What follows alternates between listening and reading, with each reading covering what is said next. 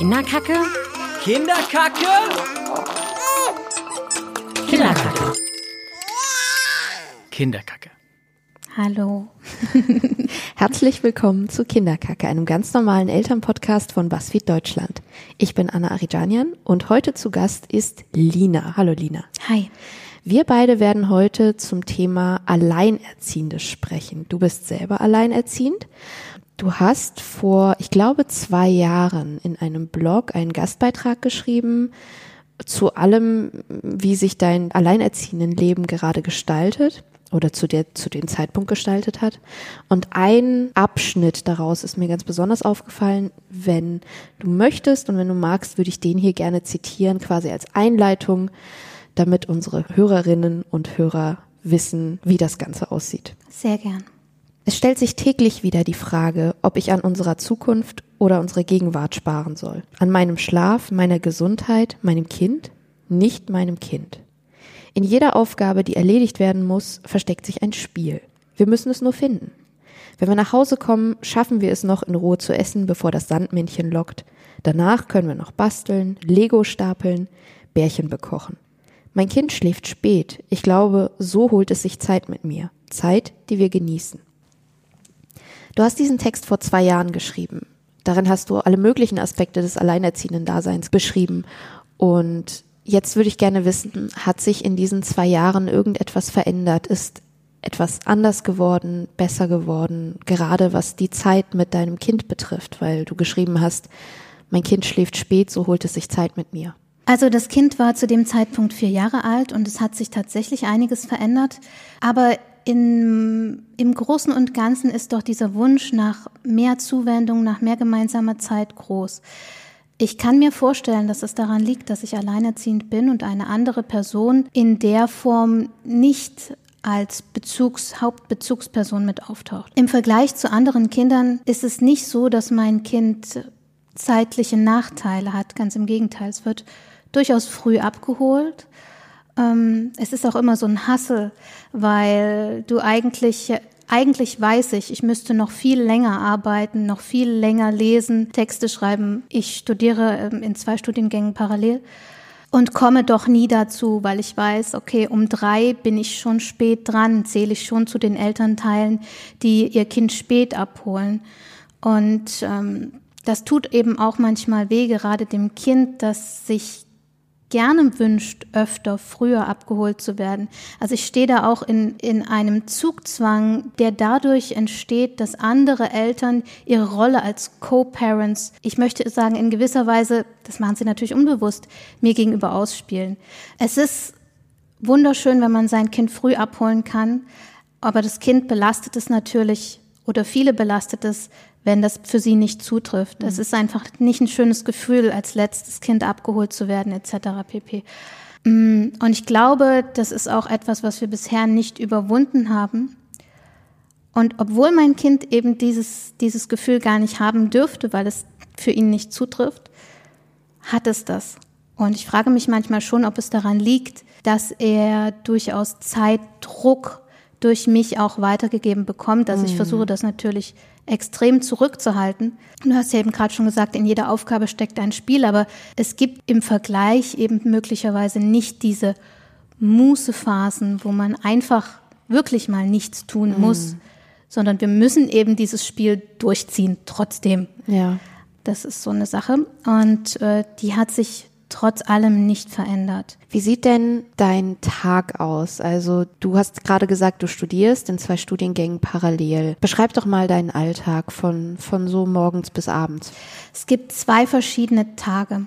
Es gibt den Tag, also ich pendle auch noch zusätzlich. Mhm. Ähm, es gibt den Tag, in dem ich in meiner Uni bin und es gibt den Tag, in dem ich es nicht bin. An den Tagen, an dem ich hin muss, kann es sein, dass mein Kind sehr, sehr früh mit mir aufstehen muss dass ich ihn direkt wecken muss. Mm, das ist für viele andere Leute Alltag. Für uns ist es ein bisschen schwierig, aber wir kriegen das hin. Und dann ist natürlich die Trennung früh morgens auch viel schwieriger. Natürlich möchte mein Kind gern zu Hause mitessen. Das machen wir dann auch noch. Dann sind wir wieder in Zeitdruck. Gut. Ähm, und dann rase ich los direkt vom Kindergarten zum Zug. Und da gibt es dann durchaus in letzter Zeit auch, ich sage jetzt mal so Jammereien, Quengeleien, die wir eigentlich vorher schon längst überwunden hatten, die haben sich wieder neuerlich eingestellt. Ich glaube, das ist so eine Reaktion auf das Gefühl, mich schnell loslassen zu müssen, dass ich nicht die Zeit geben kann in dem Moment. Mhm. Ähm, damit äh, kommt das halt in so eine Spirale, so eine Eigendynamik, die sich ja nur verschlechtert. Mhm. Es ist schwer, die zu überwinden. Die bisherigen Versuche, die ich da gemacht habe, um das zu überwinden, sind immer mal wieder misslungen. Aber wir geben uns weiter Mühe. Und dann komme ich auch erst spät zurück. Mhm. Zu den Zeiten übernimmt meine Mutti ähm, die Betreuung. Allerdings muss ich natürlich trotzdem zur Abendzeit wieder da sein. Das ist die eine Konstellation. Die andere, in der hole ich ihn so früh ich kann ab. Und wir gehen auch erst relativ spät los. Das ist dann um neun. Und so gegen um drei hole ich ihn ab. Und wir ähm, haben dann halt sehr viel Zeit bis zum Abend, müssen aber eben eigentlich trotzdem Dinge wie Amtsgänge, eigentlich auf diesem Weg erledigen. Ich könnte die theoretisch in der anderen Zeit unterbringen, aber praktisch muss ich die ja zum Studieren nutzen. Das ist mhm. ja leider so. Mm, ich glaube, dein Kind kommt ja bald in die Schule, ist im schulpflichtigen Alter. Meinst du, damit wird sich ein Teil eures Alltags auch ändern, weil es halt einfach nochmal andere Strukturen sind, andere Zeitvorgaben? Das wird es auf jeden Fall. Ich kann mir vorstellen, dass der Übergang schwierig wird, aber das ist ja nicht nur für mein Kind dann so, sondern für eigentlich die meisten. Ich glaube allerdings, dass ich in eine gewisse Bedrängnis gerate, gerade was Schulferien anbelangt. Also das ist ja durchaus schon für Elternpaare schwierig, diese Zeit mit ihren Urlaubstagen auszufüllen.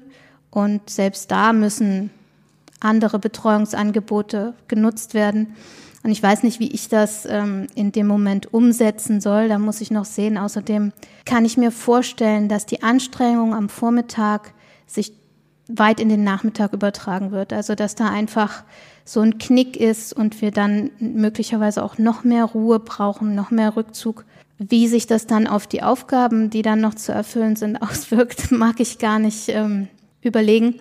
Aber ich schaue dem auch positiv entgegen, weil mein Kind eigentlich sich nach der Schule sehnt. Das ist jetzt ein sehr großes Kind, mhm. was gerade kurz, kurze Tage nach dem Einschulungsdatum geboren wurde.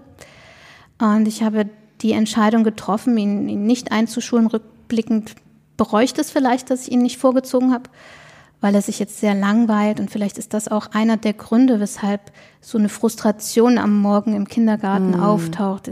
Muss ich da jetzt wieder hin? Ja. Und das ist ein so ein Aspekt und dann ist eben auch die Frage wegen der Betreuung zu diesen späteren Zeiten, zu diesen Ferienzeiten. Viele Leute können dann noch auf andere Leute zurückgreifen, mhm. vor allem zum Beispiel die Großeltern. In meinem Fall als Alleinerziehende ist es jetzt so, dass ich, ich habe jetzt weder den Vater äh, in unserem gemeinsamen Leben als Betreuungsmöglichkeit, dann bin ich eben auch alleinerziehend in der zweiten Generation, sprich meine Mutti war auch schon alleinerziehend. Mhm. Das heißt, ähm, es gibt zum Beispiel von vier Großeltern nur eine Großelternperson, mhm. die, wenn man das jetzt so zu allem Überfluss nennen will, das ist aber auch total gut, weil sie mega dynamisch ist und alles, im Berufsleben vollsteht, weil sie auch jung Mutter geworden ist. Sprich, sie ist jetzt 50, da ist noch nichts mit Rente oder mhm. ruhiger angehen lassen. Sie arbeitet eben voll, so wie ich quasi auch meine Stunden vollbringen muss. Also da bin ich schon so ein bisschen in der Zwickmühle. Bei mir als Kind war das einfacher, weil meine Großeltern beide Grundschullehrer waren. Mm. Das hat sich total gut ausgegangen. Und ich kann das nur jedem empfehlen. Schafft euch Lehrer an, so.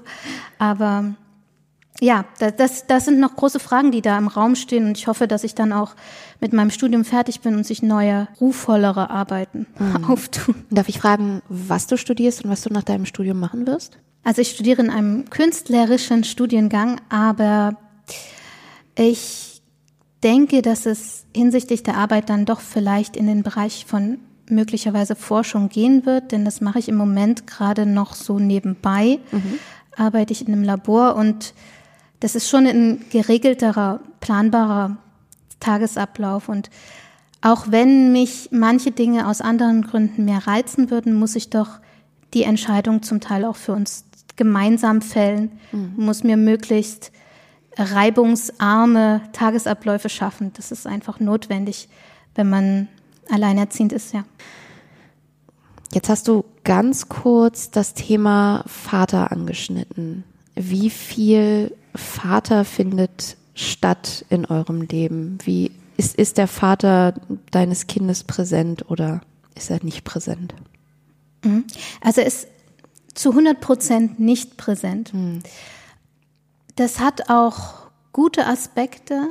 Andererseits ist es so, dass es Leuten ganz oft schwer fällt, die mit mir Termine ausmachen wollen, zu verstehen, dass ich einfach tatsächlich faktisch nie ohne mein Kind bin, außer ich arbeite. Mhm. Das ist sehr schwierig, das können viele nicht nachvollziehen. Es gibt auch Leute, die fragen, ja, kann denn mal der Vater aufpassen? Und mhm. in meinem Fall ist es nicht so. Das war auch bei meiner Mutti beispielsweise nie so. Deshalb kenne ich es gar nicht anders. Was andere beispielsweise als Vaterwochenenden beschreiben oder die möglicherweise schwellenarme Möglichkeit, jemanden mit ins Boot zu holen, mal kurzfristig eine Betreuung zu organisieren, habe ich nicht. Ich muss mich also zu jedem Zeitpunkt auf mich selbst verlassen, was allerdings auch positive Aspekte hat. Ich kann mich, ich habe inzwischen gelernt, mich auf mich selbst verlassen zu können mhm. und Dinge so einzuplanen, dass sie am Ende funktionieren. Und es gibt einem auch eine gewisse Flexibilität, weil man sich, also ich muss mich natürlich nicht mit anderen Leuten absprechen. Wenn ich jetzt entscheide, okay, ich lasse jetzt fünf Grad sein, wir planen den Tag um und es wird trotzdem noch funktionieren und ich mache das zu einem anderen Zeitpunkt, dann muss ich mich da nicht rechtfertigen. Das mhm. hat auch positive Aspekte, aber irgendwoher müssen ja auch positive Aspekte kommen, um den ganzen anderen Ballast wieder aufwiegen zu können. Wie lange bist du schon alleinerziehend? Ähm, ich bin alleinerziehend seit dem vierten Lebensmonat meines Kindes. Mhm. Ähm, also jetzt doch schon schon immer. ähm, und es ist, es ist auch in Ordnung. Es ist natürlich ein großer Kampf gewesen, die Dinge in so ein ausgewogenes und wohlfunktionierendes System einzubetten, in dem sie jetzt sind. Das ist möglicherweise auch der Grund, weshalb es mir schwerfallen würde, neue Leute mit in unser Leben zu lassen, mhm. weil die natürlich, man muss dazu sagen, das würde natürlich meistens Zeit von mir fordern, die ich schon jetzt nicht habe, mhm. wenn ich jemanden noch mit einbinden würde. Und das würde mir schwerfallen. Was genau fehlt dir in deinem, in deinem Leben? Also viele alleinerziehende, gerade Mütter sagen, ihnen fehlt am meisten tatsächlich nicht unbedingt jetzt ein Mann oder irgendwie eine starke Schulter oder sonst irgendwas. Die haben dann halt einfach ihren Freundinnenkreis. Das, was ihnen tatsächlich fehlt, ist Körperlichkeit. Wie ist das bei dir? Jein. Es fehlt mir durchaus, allein weil schon die Zeit fehlt, diese umzusetzen. Also mhm. es ist, es ist eigentlich ja gar nicht möglich, irgendwann einen Zeitpunkt zu finden, an dem ich nicht durch mein Kind oder durch meine Arbeit ähm, eingebunden bin. Und dann geht es natürlich noch weiter in die Frage, also dann müsste man natürlich erstmal jemanden kennenlernen. Ja. Wann? Aber es ist auch so, dass du, wenn du alleinerziehend bist, dir auch immer wieder die Frage stellen musst, inwieweit du die Möglichkeit, dass es einen zufälligen Kontakt zu deinem Kind gibt, akzeptieren kannst und möchtest und ab welchem Zeitpunkt ich die Person möglicherweise auch genug geprüft hätte, damit ich das überhaupt zulassen würde. Mhm. Denn jeder Kontakt würde ja auch die Möglichkeit, dem würde ja die Möglichkeit innewohnen, dass mein Kind Erwartungen aufbaut oder Ideen kriegt, was ich jetzt nicht unbedingt unterstellen würde bei meinem Kind, aber die Chance ist ja da, dass da Ungereimtheiten auftauchen und, und Fragen. Körperlichkeit ist für mich persönlich ein, ein wichtiger Aspekt und ich habe auch eine Art Partner, ich, den ich aber meinem Kind quasi vorenthalte. Mhm. Einfach weil weil ich jetzt schon weiß, dass es sich nur um einen Lebensabschnittsgefährten handelt mhm. und ich dafür keine Legitimation finde, den meinem Kind vorzustellen, die Situation meinem Kind äh, darzulegen, weil du einfach nicht jemanden einführen möchtest, von dem du weißt, dass er obsolet ist ab irgendeiner gewissen Zeit, nicht weil er jetzt als Mensch obsolet ist, sondern weil einfach klar ist, dass das nicht auf Dauer funktionieren würde. Weiß diese Person das? Also weiß, ja. weiß sie von deinen Gedanken und wie geht es dieser Person damit? Das ist für die Person nicht schlimm, weil wir beide, ähm, die Person hat selbst auch Aufgaben, die sie in ihrer Pflicht die es, die es ihr gar nicht ermöglichen, beispielsweise hier zu leben. Mhm. Und wenn sie denen nicht nachgehen würde, wäre ich auch menschlich nicht in der Lage, sie so zu respektieren. Ähm, von daher, wir sind da schon irgendwie on the same page. natürlich macht es das trotzdem. Also das ist schon, wenn du, wenn du jemanden liebst, aber es nicht sein kann, dann ist es natürlich schade. Aber ich bin da eigentlich auch positiver Dinge, weil ich nicht finde, dass jede Liebe ein Muss beinhaltet. Es muss nicht immer zu irgendetwas führen. Mhm. Ne? Es kann auch, es gibt auch immer wieder eine Liebe mhm. oder eine Sexualität oder andere mhm. Momente, auch wenn die eben zeitlich äh, nicht so häufig vorkommen, vielleicht bei mir wie bei anderen. Meinst du, du hast diese Art von ich würde mal sagen, Lockerheit oder Pragmatismus auch so ein bisschen gelernt, dadurch, dass ähm, de deine Mutter auch immer alleinerziehend war und dir quasi mehr oder weniger direkt oder indirekt gezeigt hat, hey, es geht halt auch ohne Ehepartner. Das kriegt man schon irgendwie hin. Das heißt jetzt nicht, dass man irgendwie vereinsamen muss mhm. oder so. Ich habe es ja gar nicht anders gekannt. Mhm. Es, es, war auch bei uns der Fall, dass meine Mutti quasi schon ganz früh alleinerziehend war. Ich glaube ab meinem ersten Lebensjahr. Und dann war es sicherlich bei ihr auch so, dass sie vielleicht mal jemanden hatte, den sie mir nicht vorgestellt hatte. Sie habe dann mal zwei Leute kennengelernt und das war auch der Klassiker, dass ich mich da erstmal vielleicht bedroht gefühlt habe, wie andere das äh, analysieren würden. Das kann ich mir schon vorstellen, dass ich da so ein Gefühl hatte. Jedenfalls mochte ich die nicht. Mm. So. Allerdings hat sich auch später bewahrheitet, dass es gut war, die nicht gemocht zu haben. Mm, mm. Trotzdem ist es so, dass meine Mutti überhaupt eine sehr patente Person ist, also die mir in jeder Lebenslage vorgelebt hat, dass man niemanden unbedingt braucht. Also man fragt um Hilfe. Ähm, bei uns ist auch so vielleicht so ein bisschen Verständnis, man fragt um Hilfe im Familienkreis. Mhm. Also sie hat bei ihren Eltern um Hilfe gefragt und ich kann bei ihr um Hilfe fragen und wir wissen auch jeweils, diese Personen sind hundertprozentig verlässlich für uns. Also wenn irgendwelche Stricke reißen, meine Mutti ist da, mhm. meine Großeltern sind da. Trotzdem Dinge allein schaffen zu können, ist eigentlich bei uns Usus gewesen und das ist für mich auch so ein Gefühl. Ich habe oft auf äh, Spielplätzen oder in anderen Situationen erlebt, dass zwischen Elternpaaren oder zwischen Kindern und Eltern Worte fallen wie ähm, da müssen wir dann mal Papa oder Mama fragen. Mhm. Beziehungsweise ist auch ganz oft, dass, dass Männer auf Spielplätzen sind und dann sagen, das Kind braucht ein Pflaster, ein Taschentuch, ein Feuchttuch. Geh mal zu Mama, die hat bestimmt eins dabei. Mhm. Ähm, und solche Situationen kommen halt bei uns nicht auf. Es wird einfach losgelegt, es wird einfach gemacht. Ich muss nicht eine Woche an jemandem rumbetteln, dass eine Aufgabe von 30 Minuten, meinetwegen jetzt irgendwas am Fahrrad reparieren den Lenker hochstellen beispielsweise, dass mhm. die umgesetzt wird. Ich mache es einfach selber. Und ich glaube schon, dass, dass das einen auch insofern prägt, dass ich jetzt beispielsweise nie Angst davor hatte, alleinerziehend zu sein, in dem Bewusstsein ohnehin alles. Also das klingt jetzt, ne, das klingt smackehaft, aber ich, klar, konnte ich alles ja. schaffen. Was ja. stelle ich mir gar nicht die Frage. Warum auch nicht? Ja, so. ich programmiere, ich äh, schraube und ich nähe was so und ich koche. Hast du das Gefühl, dass deinem Kind etwas fehlt? Also nicht im Sinne von deinem Kind fehlt wirklich eine hm. zweite Elternhälfte, hm. sondern dass dein Kind vielleicht einfach auch Vergleichsmöglichkeiten hat und merkt, okay, andere Kinder haben Papa und Mama oder Mama und Mama oder Papa und Papa und bei mir ist es halt nur eine Person. Ähm, das denke ich nicht unbedingt. Also mein Kind hat beispielsweise auch einen sehr guten Freund, dessen Mutter auch alleinerziehend ist. Auch allein dadurch, dass, wie gesagt, eben auch meine Mutti alleinerziehend war, ist für ihn auch klar, das ist völlig in Ordnung und mhm. normal. Mhm.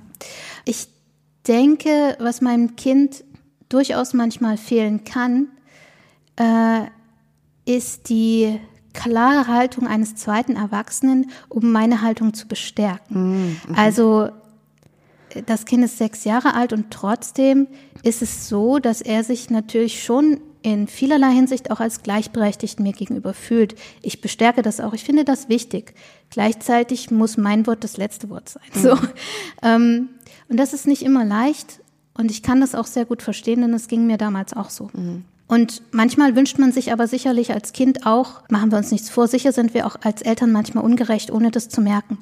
Und dann wünscht man sich sicherlich mal jemanden, der der Elternperson Einhalt gebietet und sagt, hey, komm, jetzt hat er mal recht gehabt. Und das, das könnte schon, schon, schon was sein, was sich möglicherweise auch in, erst in den späteren Altersjahren entwickelt und verstärkt. Ich würde gerne auf das Thema Armut zu sprechen kommen. Denn es geht auch in Deutschland immer noch Hand in Hand, alleinerziehend sein und arm sein. Das passiert sehr, sehr oft. Und es ist ja auch mit ein Armutsrisiko, wenn man alleinerziehend ist. Wie ist das bei dir? Also ich kann es jetzt ganz deutlich sagen, ich würde definitiv als arm gelten.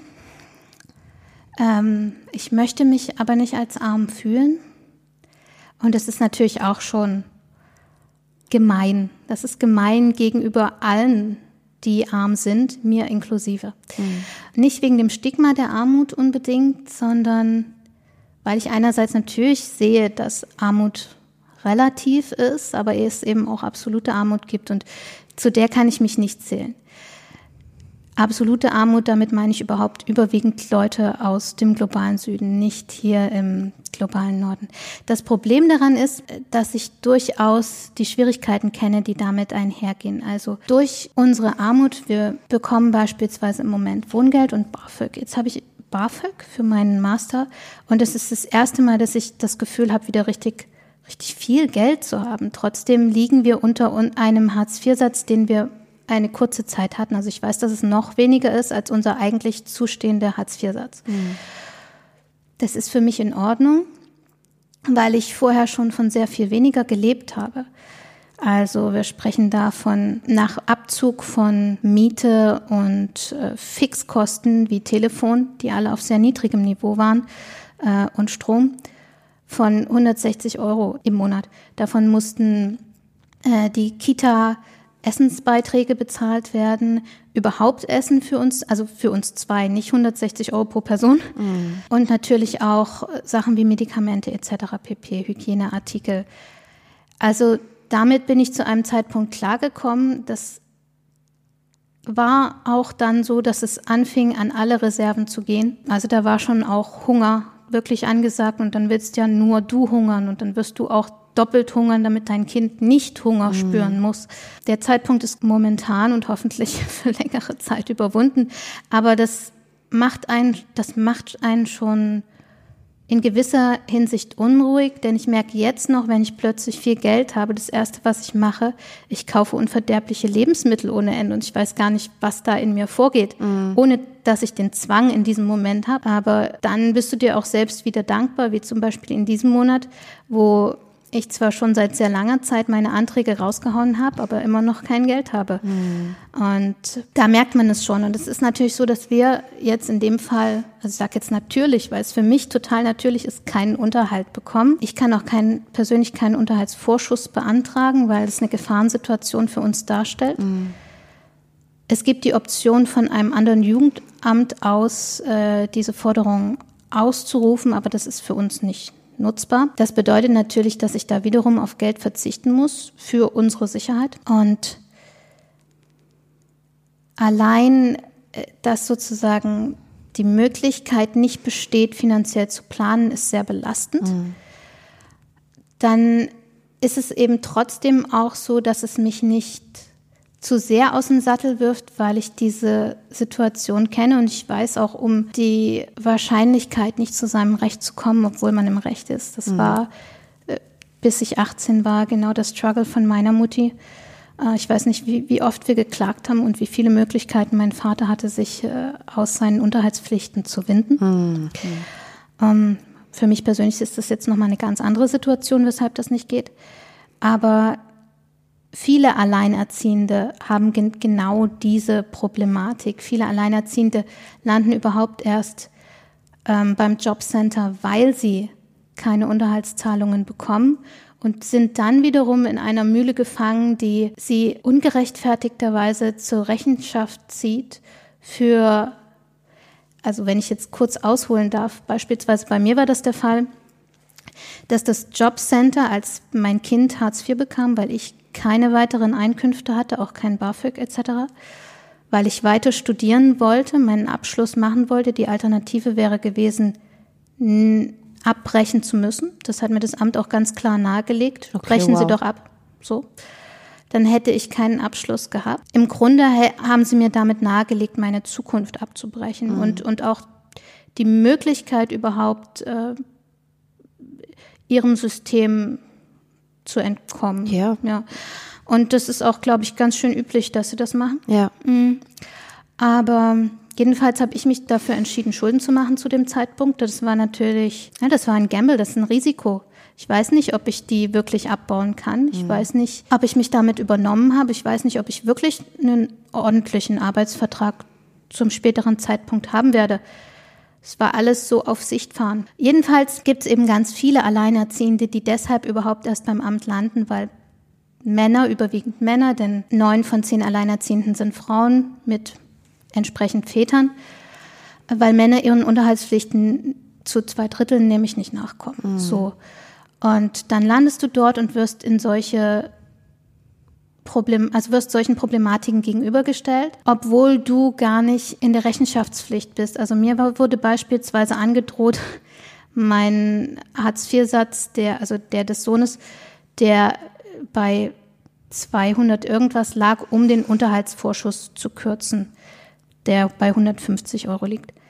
Mit der Begründung, dass ich nicht kooperieren würde, weil ich diesen Unterhaltsvorschussantrag nicht stellen konnte. Das konnte. Ist, das ist ja Wahnsinn. Äh, Das Jugendamt konnte mir daraufhin nicht helfen, hat sich aber im gleichen Atemzug äh, darum bemüht, von mir zu wissen, dass ich auch wirklich anwaltlich hinter der Gefahrensituation her bin, weil das ihnen schon, das war ihnen schon zu heftig. Das ist krass. Ja. Also darf ich da einmal Absolut. einhaken? Na klar. Ähm, Gefahrensituation heißt konkret, dass, dass dein, also dass der Kindsvater für euch eine Bedrohung dargestellt hat oder darstellt und du deswegen Ja, keinen Kontakt zu ihm hast.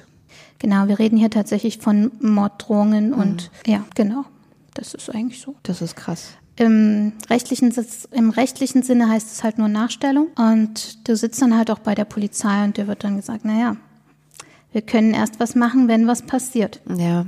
Und ich kann auch erst Schutz kriegen, wenn es Auswirkungen auf mich hat. Nun kann ich zu einem Psychologen gehen und darüber sprechen, dass es möglicherweise Auswirkungen auf mich hatte, psychologischer Hinsicht. Doch dann ist wieder die Frage, möchte ich, dass Leute von mir, die ich alleinerziehend bin, wissen, dass ich Probleme habe?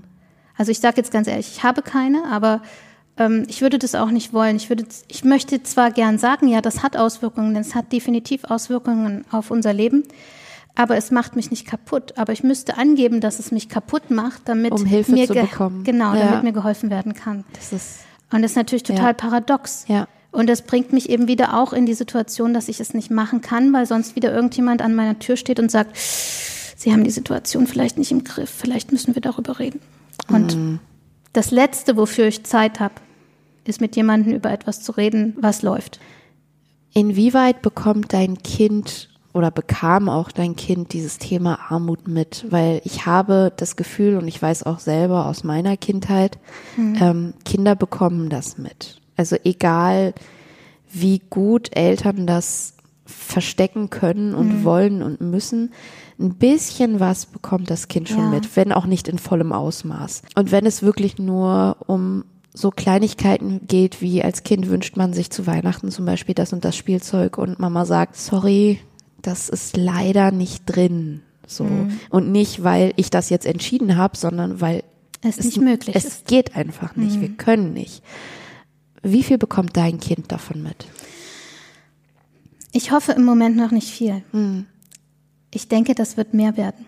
Als ich Kind war, habe ich genau diese Situation zu Weihnachten mitbekommen. Aber nicht etwa, weil ich nicht bekommen habe, was ich mir gewünscht habe, sondern weil ich an anderen Kindern, also ich habe einen Wunsch erfüllt bekommen, aber ich habe bei anderen Kindern gesehen, die haben ihre fünf Wünsche erfüllt bekommen. Das habe ich dann schon verstanden. Manchmal habe ich auch gedacht, ach Mist. So. Aber das war nicht so schmerzhaft. Tatsächlich habe ich nicht viel mitbekommen. Rückblickend kann ich aber ganz viel mehr sehen. In der Situation, dass ich jetzt auch alleinerziehend bin, sehe ich an meiner Mutti, was es bedeutet oder aus welchem Grund sie über Monate hinlang, äh, hinweg nur Honigschnitten gegessen hat. Ich weiß, dass sie die gegessen hat, weil das, das damit ich ordentliches Essen essen kann. Ich weiß, dass sie zu dem Zeitpunkt gehungert hat, weil ich auch schon solche Situationen jetzt hatte. Ich denke, dass es möglich ist, also ich spreche eigentlich auch aus der Erfahrung heraus, dass man gar nicht so viel mitkriegen muss als Kind von den Struggeln, die das Elternteil hat. Und das hat mich eigentlich auch immer darin bestärkt, zu wissen, dass es meinem Kind gut gehen kann und dass es Spaß und kräftig und freudvoll sein kann, auch wenn es nur in Anführungsstrichen nur mit einer alleinerziehenden mhm.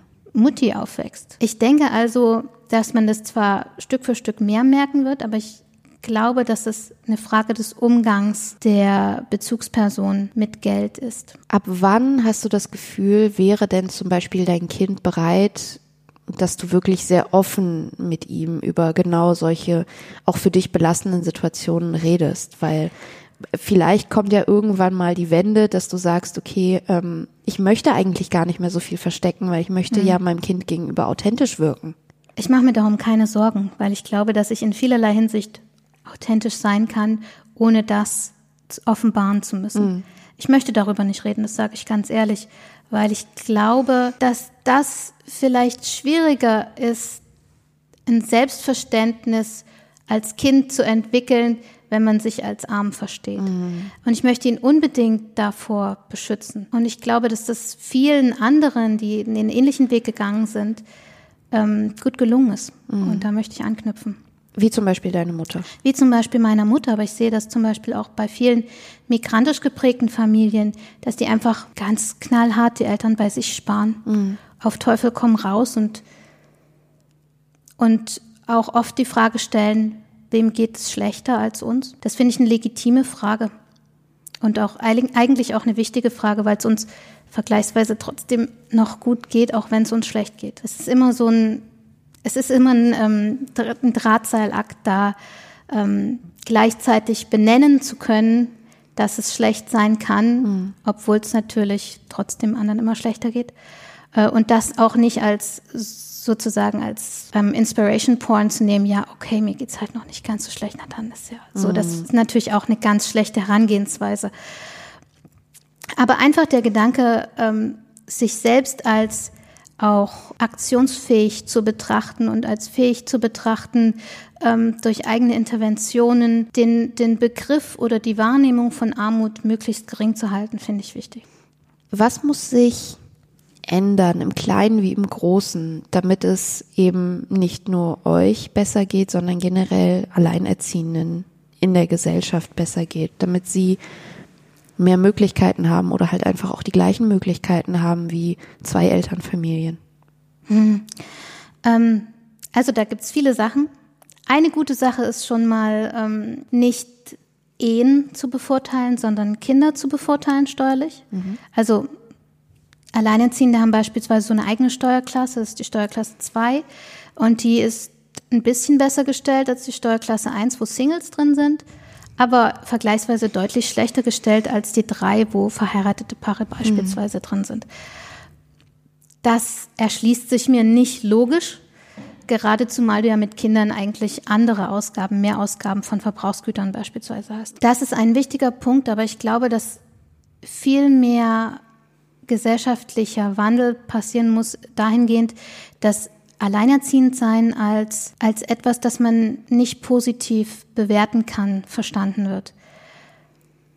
Ich glaube, alleinerziehend sein ist für viele so ein Schreckensgespenst. Ich will bloß nicht alleinerziehend sein, Gott bewahre, so ungefähr. Mhm. Wohingegen es allerdings auch viele gute Aspekte gibt und du eigentlich diese Angst vielleicht nur deshalb hast, weil es eine finanzielle Angst ist. Mhm. Das ist, glaube ich, ein wichtiger Punkt. Also es war jetzt zum Beispiel, als ich mein Kind bekommen habe, hat sich die Frage gestellt, möchte ich vielleicht doch einen Abbruch oder möchte ich es bekommen?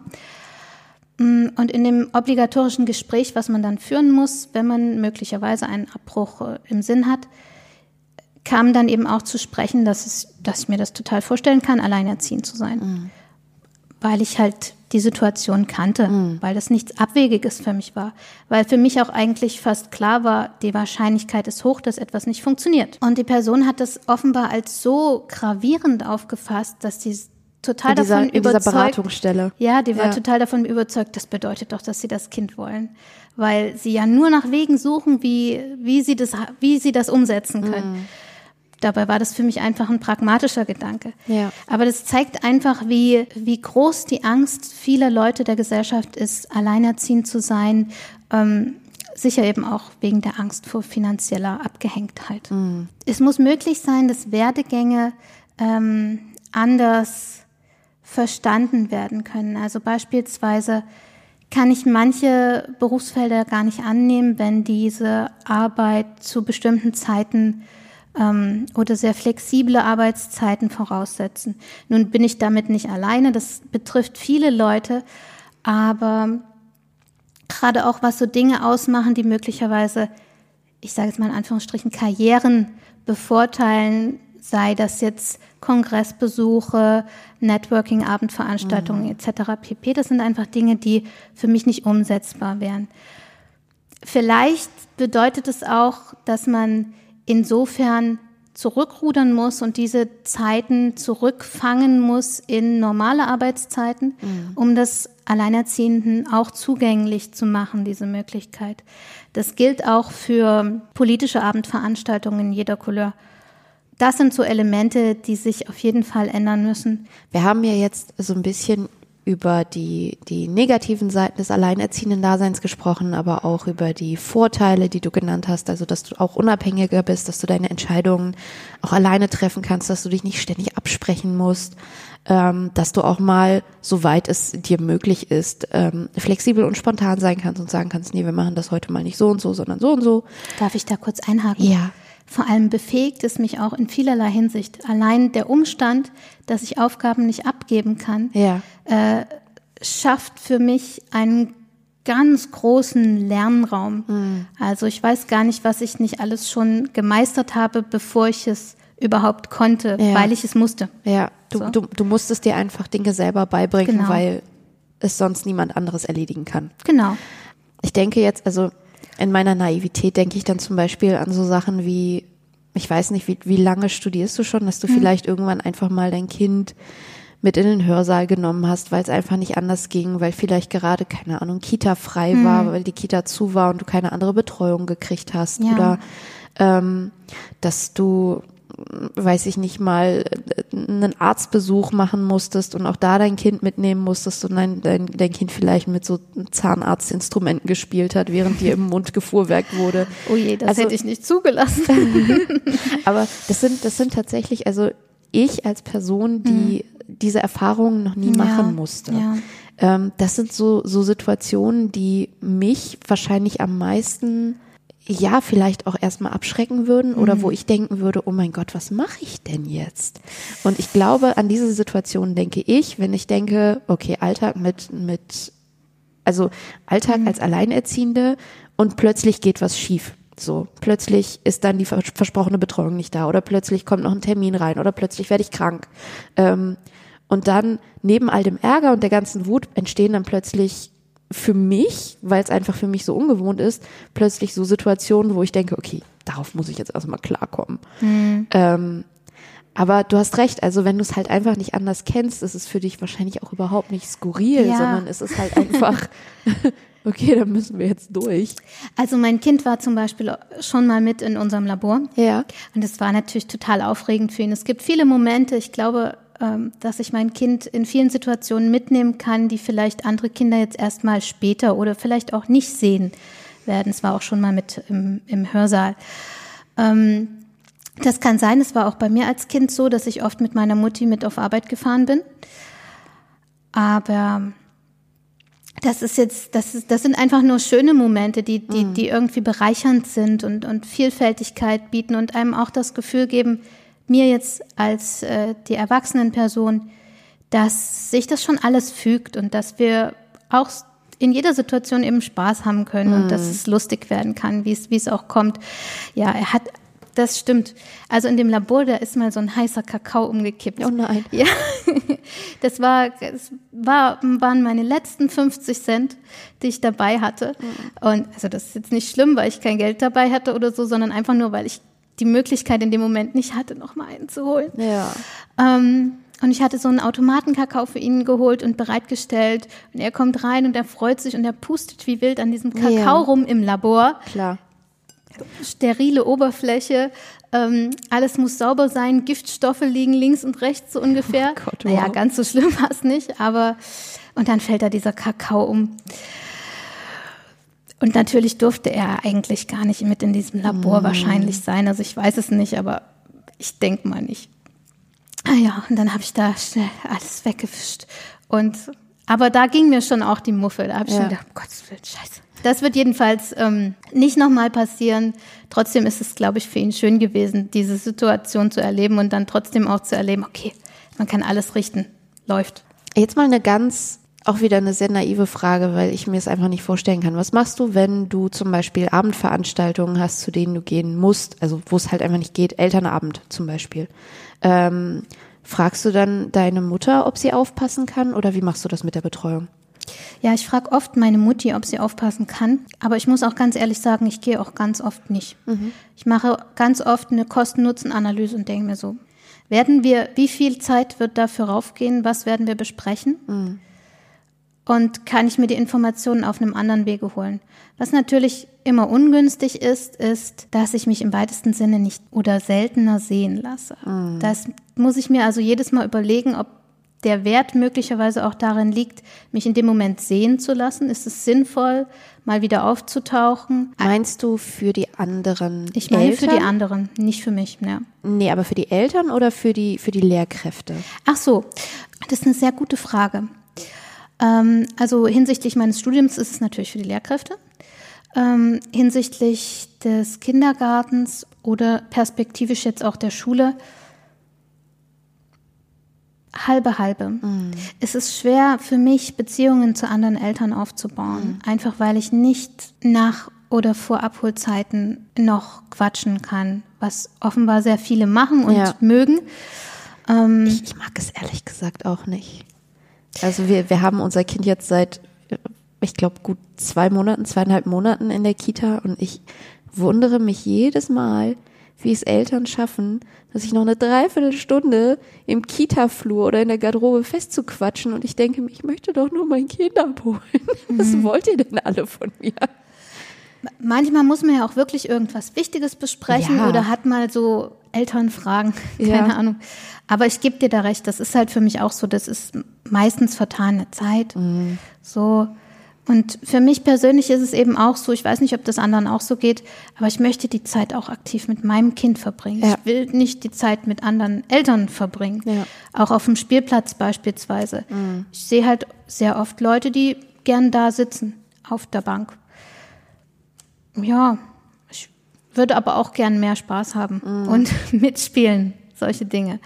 Ja, aber da hat jeder eben seine eigene Vorstellung und, und macht es sicher auch so gut, wie es für sie und das Kind jeweils am besten passt. Also jedenfalls denke ich, mh, dass es äh, die Sache mit anderen Eltern und möglicherweise dadurch auch äh, die Beziehungen von meinem Kind zu anderen Kindern erschwert, dass wir weniger präsent sind, beziehungsweise ich, weil man dann einfach nicht äh, Nummern austauscht letzten Endes, weil man nicht so viel geredet hat, dass sich die Kinder eben dann doch nicht treffen, dass diese Dinge nicht stattfinden. Da frage ich mich dann auch manchmal, mh, ob ich das so ein bisschen auf meine Kappe nehmen muss, wenn mein Kind vielleicht weniger eingeladen wird oder solche Dinge, weil ich äh, dieses Elternnetworking so ein bisschen umschiffe aus teils gezwungenen, vielleicht teils ersuchten Gründen. Hast du das Gefühl, dass Alleinerziehenden, was die Gesellschaft betrifft, immer noch sehr, sehr viel Abneigung und auch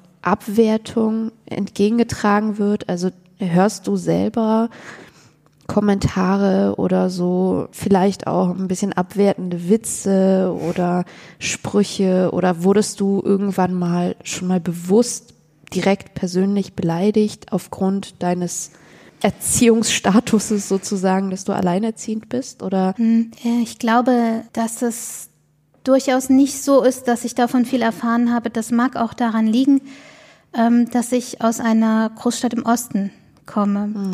Es ist einfach sehr viel üblicher, hier alleinerziehend zu sein als im Westen, auch wenn dort der, der Anteil Alleinerziehender sehr stark steigt, ähm, während es in den neuen Bundesländern nicht der Fall ist.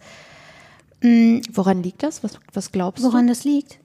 Ich denke, dass es im Osten üblicher ist, alleinerziehend zu sein oder dass es normaler ist, einfach weil die Wendezeit noch äh, nachhalt, die DDR-Zeit noch nachhalt, in der äh, Abhängigkeiten zwischen Männern und Frauen zwar auch bestanden, aber Frauen eben trotzdem sehr viel mehr gearbeitet haben und damit in einer gewissen Weise trotzdem unabhängiger äh, zu betrachten, als unabhängiger zu betrachten sind mhm. und damit natürlich auch die Erfahrung haben, ihre Lebensbedingungen aktiv zu gestalten, was viele Frauen in den alten Bundesländern selbstverständlich auch haben, aber möglicherweise in anderer Ausführung. Mhm. Sprechen wir doch mal über dein direktes Umfeld. Was braucht eine alleinerziehende Person von ihrem Freundes, von ihrem Bekanntenkreis, von, von ihrem Familienkreis, um sich gut zu fühlen, um Unterstützung zu bekommen, um den Alltag zu meistern? Wie kann man dich unterstützen? Wie kann man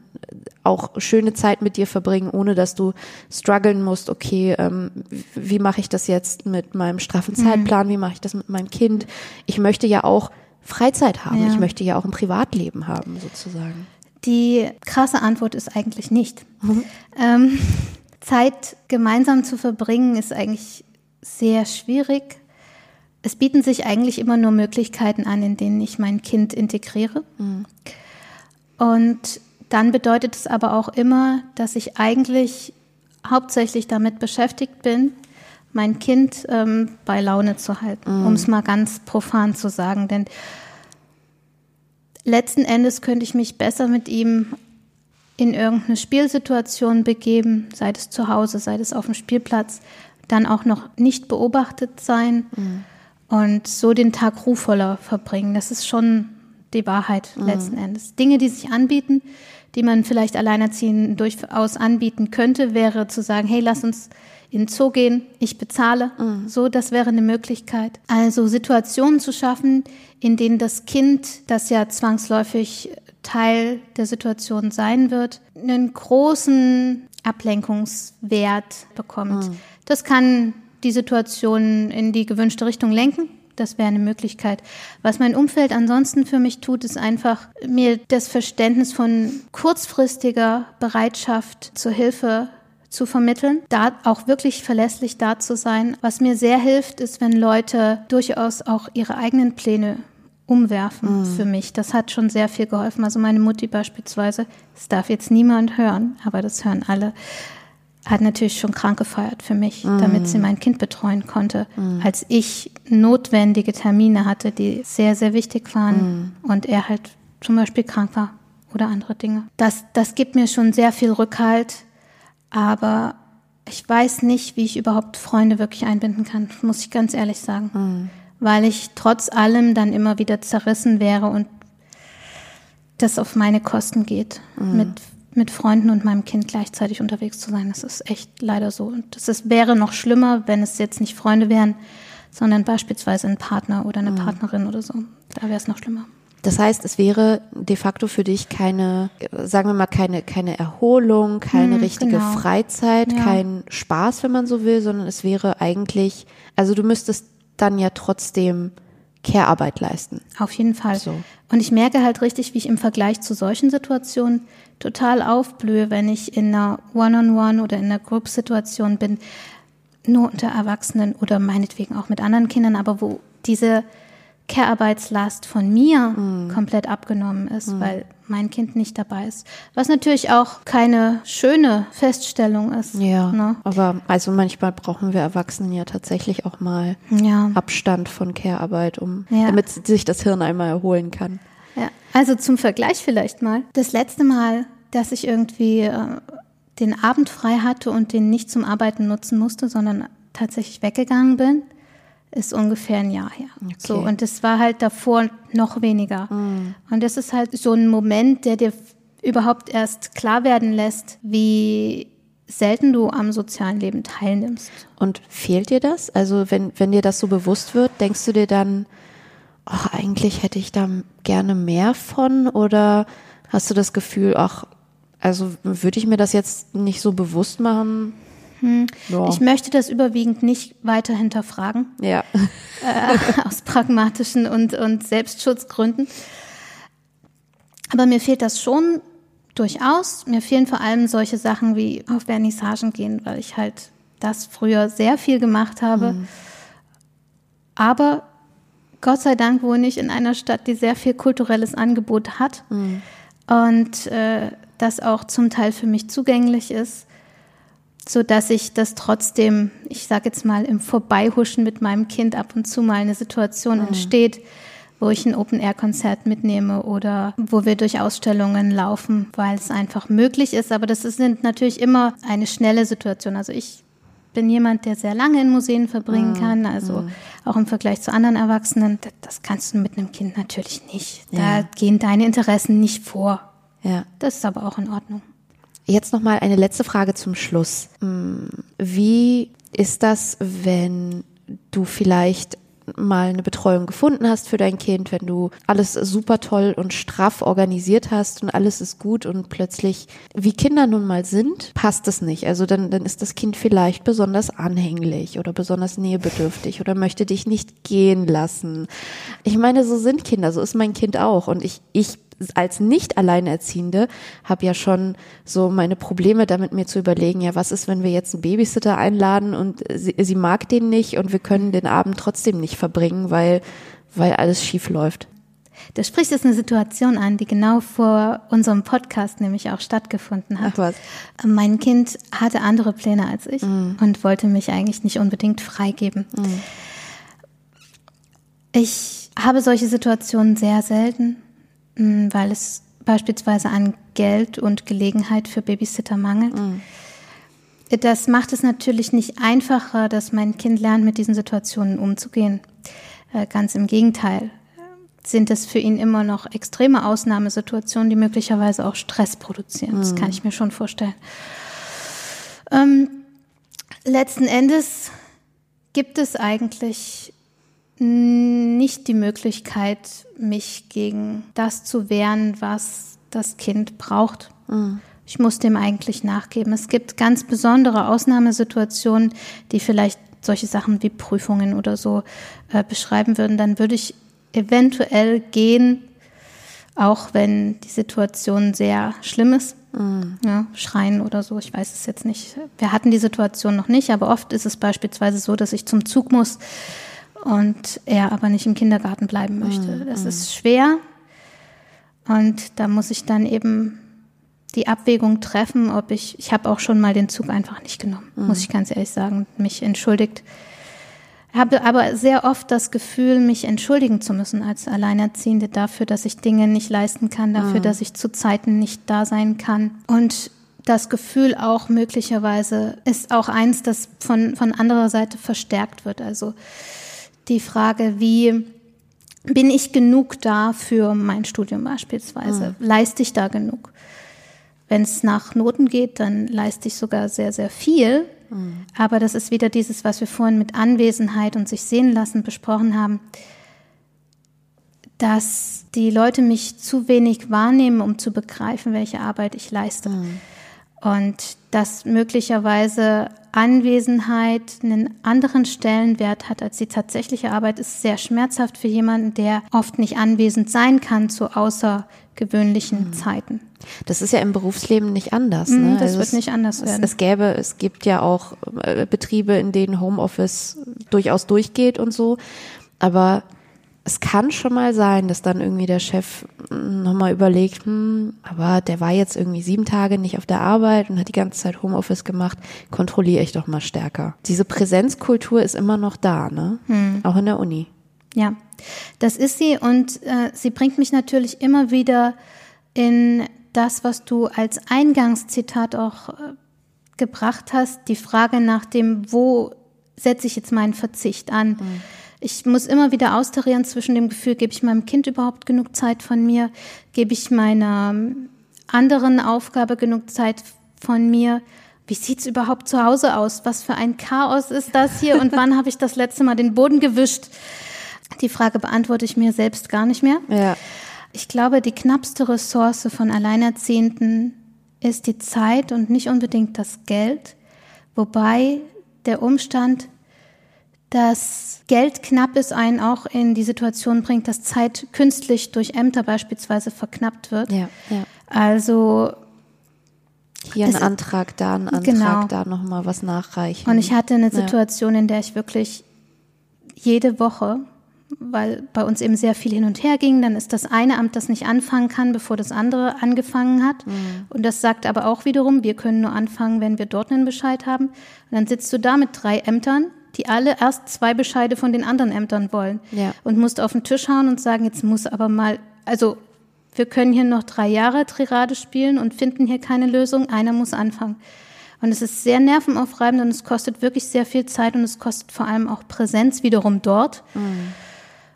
die woanders abgeknapst werden muss. Jetzt habe ich ähm, Quatsch erzählt. Ich habe vorhin gesagt, letzte Frage, aber eine Frage habe ich noch und das ist wirklich die letzte. Hast du das Gefühl, dass dein Kind und ja auch du, weil du mit einer alleinerziehenden Mutter groß geworden bist, schneller erwachsen werden musste, musstest als andere Kinder? Eigentlich überhaupt nicht. Hm. Ich habe jetzt bei mir beispielsweise sogar das gegenteilige Gefühl gehabt. Mhm. Ich hatte das Gefühl, andere haben schon viel mehr Dinge gemacht als ich zu bestimmten Zeiten. Mm, ich war beispielsweise auch bis heute nie auf einem Festival, mhm. bereue das aber auch nicht. Es ist überhaupt nicht so, dass mein Kind erwachsener werden muss oder Dinge von mir an ihn herangetragen werden, die geleistet werden müssen, ich habe einfach Vorstellungen von Sachen, die vielleicht sinnvoll wären, beispielsweise vor der Schule zu können, sei es jetzt eine Schleife binden oder die Uhrzeit so ein bisschen zu verstehen. Mhm. Das finde ich gut, aber das sind, glaube ich, nicht die Dinge, auf die du ansprichst. Ich weiß noch nicht, wie es dann in der Schule wird. Ich möchte auf jeden Fall vermeiden, dass mein Kind einen Schlüssel kriegt, mhm. gleich so bald. Aber ich kann auch verstehen, und es ist auch absolut legitim, dass andere diese Notwendigkeit haben. Ich beispielsweise, beispielsweise, mir wurde noch sehr lange von der Schule entgegengekommen. Ich wurde auch jeden Tag gebracht. Ich habe eigentlich vor, genau das auch zu tun, mhm. weil ich merke, dass diese Zeit eine wichtige sein kann, mhm. um zu kompensieren an Gesprächszeit, die man ja sonst vielleicht mit mehreren Leuten teilen würde. Eine Sache ist es, die mir noch auffällt als Alleinerziehende, ist, dass es schwer ist, Regeln durchzusetzen. Mhm. Was aber einfach nur, ich kann mir auch vorstellen, dass das in anderen Situationen, also die meisten Alleinerziehenden haben nur ein Kind, dass das in Situationen mit mehr als einem Kind auch anders ist. Aber diese Klarheit, die in Regeln steckt, die wird einfach nur von mir forciert. Mhm.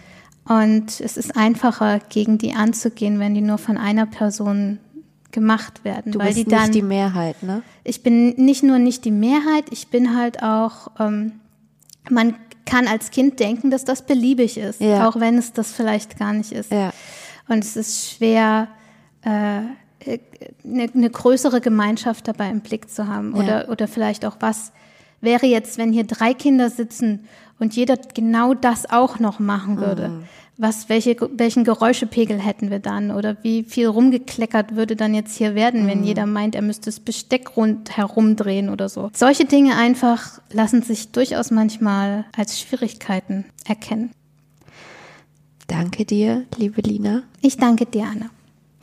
Das war ein für mich sehr aufschlussreiches Gespräch, weil ich wieder mal gemerkt habe, auch an mir selber, was ich für vielleicht auch für nicht Vorurteile, aber vielleicht so sehr naive Vorstellungen vom, vom Leben als Alleinerziehende habe. Und du hast mir auch ein bisschen mein Bild gerade gerückt und das fand ich ganz, ganz wertvoll. Äh, ich danke allen Zuhörerinnen ähm, fürs Zuhören. Und ich würde mich freuen, wenn ihr auch in der nächsten Folge wieder einschaltet. Das war's. Alle Folgen findet ihr auf buzzfeed.com slash kinderkacke und wenn ihr mir Feedback geben wollt zu dieser Folge oder zu allen anderen Folgen oder wenn ihr mir vielleicht einen Themenvorschlag machen wollt oder wenn ihr sogar selber in diesem Podcast mit mir reden möchtet über irgendein Thema, schreibt mir bitte gerne an kinderkacke.buzzfeed.com. Ich würde mich freuen. Bis zum nächsten Mal. Tschüss.